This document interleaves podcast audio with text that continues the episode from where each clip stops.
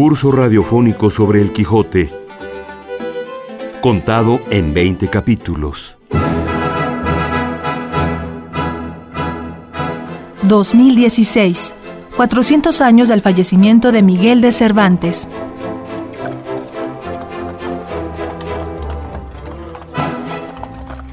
Capítulo 7 que trata de la presentación de Dorotea y el retorno a la venta.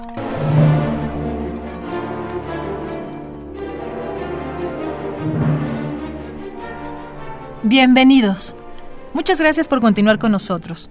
Estamos en la séptima parte de esta serie de 20 capítulos de nuestro curso.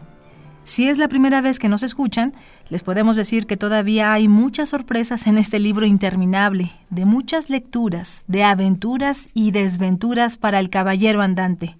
Les recordamos que nuestra guía es la doctora Margit Frank. Además, pretendemos que cada capítulo pueda ser escuchado y entendido de manera independiente y a su vez como parte de un todo. No olvidemos que la idea de Cervantes es la de incluir historias autónomas a lo largo de El Quijote, esto es, historias como relatos que arman este libro. Cervantes creía, según nuestras fuentes, que la novela era un espacio donde se podía hablar de todo.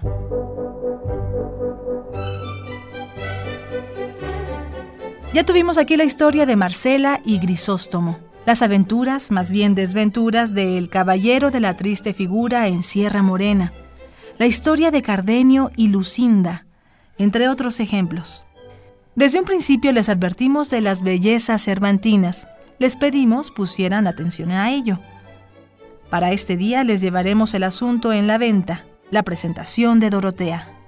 Empecemos nuestra travesía. Sigamos en movimiento.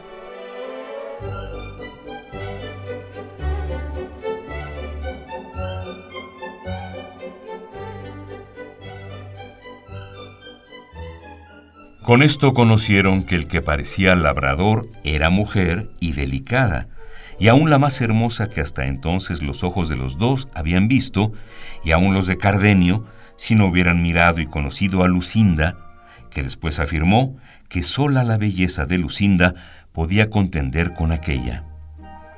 Los luengos y rubios cabellos no solo le cubrieron las espaldas, mas toda en torno la escondieron debajo de ellos, que si no eran los pies, Ninguna otra cosa de su cuerpo se parecía, tales y tantos eran. En esto le sirvió de peine unas manos, que si los pies en el agua habían parecido de pedazos de cristal, las manos en los cabellos semejaban pedazos de apretada nieve. Todo lo cual en más admiración y en más deseo de saber quién era, ponía a los tres que la miraban. La primera noticia que tenemos de ella es a través de ese encuentro que ella está disfrazada de, hombre, pues está bañándose unos pies blanquísimos en el agua eh, que no tienen nada que ver con su disfraz de zagal, de pastor. Eh, de, de, la sierra y luego se quita una gorra que trae y se suelta una cabellera que le llega que cubre todo su cuerpo, ¿no? Una caballera de oro.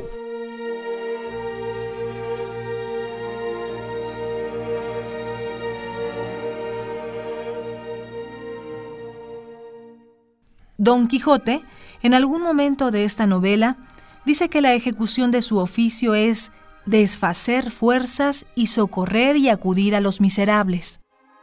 Ya hemos constatado que no siempre con éxito resuelve dichos entuertos.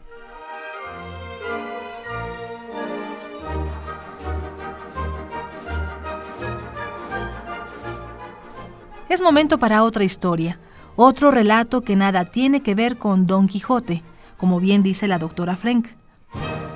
Son esas historias intercaladas en la primera parte que ya en la segunda parte no habrá. Habrá episodios cortos, pero no historias como pequeñas novelas son realmente. La de Cardenio, la de, la de Dorotea, ¿no? Dorotea nos cuenta su drama con Fernando.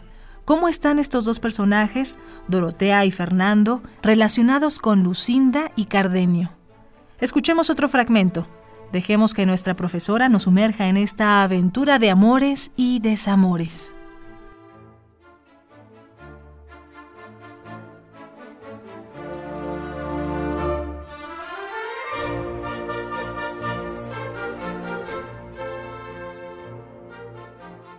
Ahí hay un personaje que aparece como villano en ese momento y en torno al cual giran las dos historias. Es decir, Fernando. Fernando le ha quitado su esposa a Cardenio.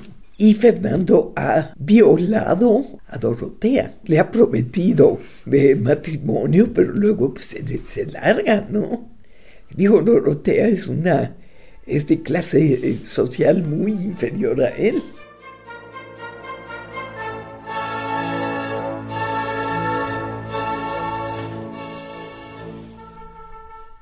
No hubo bien nombrado a don Fernando, la que el cuento contaba, cuando a Cardenio se le mudó la color del rostro y comenzó a trasudar con tan grande alteración que el cura y el barbero que miraron en ello temieron que le venía aquel accidente de locura que habían oído decir que de cuando en cuando le venía.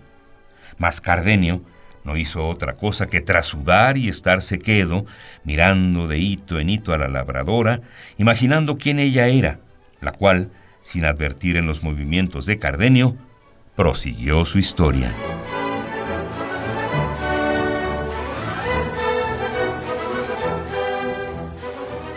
Le pide el cura, le, cuenta a Dorotea el caso de Don Quijote. Dicen que lo quieren rescatar, que está haciendo una absurda penitencia en Sierra Morena y que lo quieren rescatar y llevarlo a la aldea con la esperanza de que allí pueda curarse de su locura. Y entonces Dorotea acepta desempeñar un papel de princesa, la princesa micomicona, que viene, todo eso es un invento del cura, ¿no? Cura es el gran tracista, y así se le define por ahí, es un invento del, del cura. Entonces que ella viene de un reino africano que se llama Micomicón y ella ha tenido que huir porque hay un gigante que la quiere desposeer de su trono. Y en fin, también le pone nombre al gigante y todo. Y que ella ha ido a España para, en busca de Don Quijote de la Mancha, para que mate al gigante y, y la ponga a ella en su trono.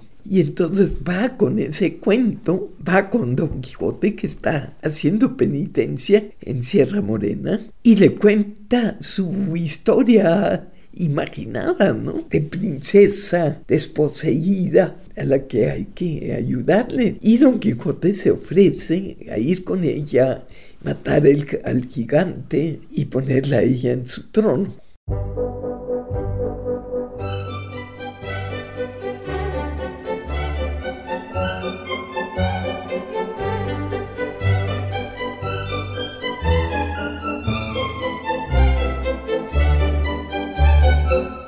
Esta hermosa señora, respondió el cura, Sancho hermano, es como quien no dice nada, es la heredera por línea recta de varón del gran reino de Micomicón, la cual viene en busca de vuestro amo a pedirle un don, el cual es que le desfaga un tuerto o agravio que un mal gigante le tiene fecho, y a la fama que de buen caballero vuestro amo tiene por todo lo descubierto, de Guinea ha venido a buscarle esta princesa.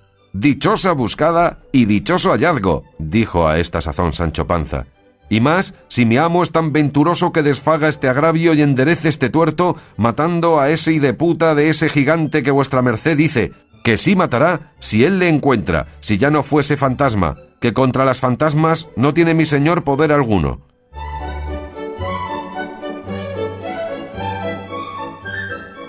Y estando en esto, se llegó Sancho Panza al oído de su señor y muy pasito le dijo Bien puede vuestra merced, señor, concederle el don que pide, que no es cosa de nada, solo es matar a un gigantazo, y está que lo pide es la alta princesa Micomicona, reina del gran reino Micomicón de Etiopía. Sea quien fuere, respondió don Quijote, que yo haré lo que soy obligado, y lo que me dicta mi conciencia conforme a lo que profesado tengo. Y volviéndose a la doncella dijo, La vuestra gran fermosura se levante, que yo le otorgo el don que pedirme quisiere. Pues el que pido es, dijo la doncella, que la vuestra magnánima persona se venga luego conmigo donde yo le llevare, y me prometa que no se ha de entremeter en otra aventura ni demanda alguna hasta darme venganza de un traidor que contra todo derecho divino y humano me tiene usurpado mi reino.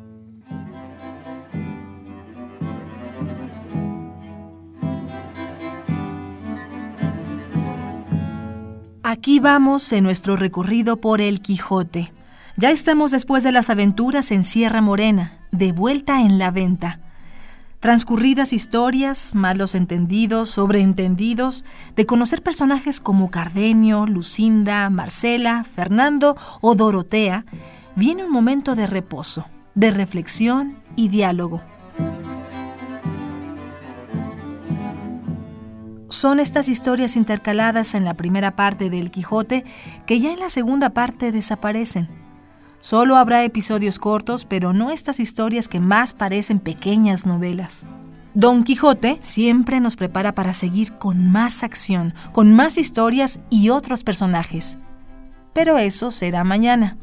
Mañana seremos testigos de cómo Don Quijote desface fuerzas y socorre y acude a los miserables. Hasta mañana.